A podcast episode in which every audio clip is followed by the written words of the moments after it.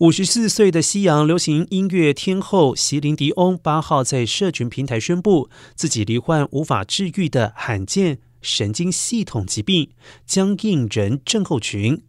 席琳迪翁表示，这种罕见的疾病每一百万人当中只有一个人会罹患此病。他描述是导致他一直以来痉挛的原因。除了让行动不便之外，也造成他无法像以前唱歌一样好好使用自己的声带。斯林迪奥目前已经将二零二三年春季的演唱会推迟到二零二四年，二零二三年的夏季演唱会则有八场已经被取消。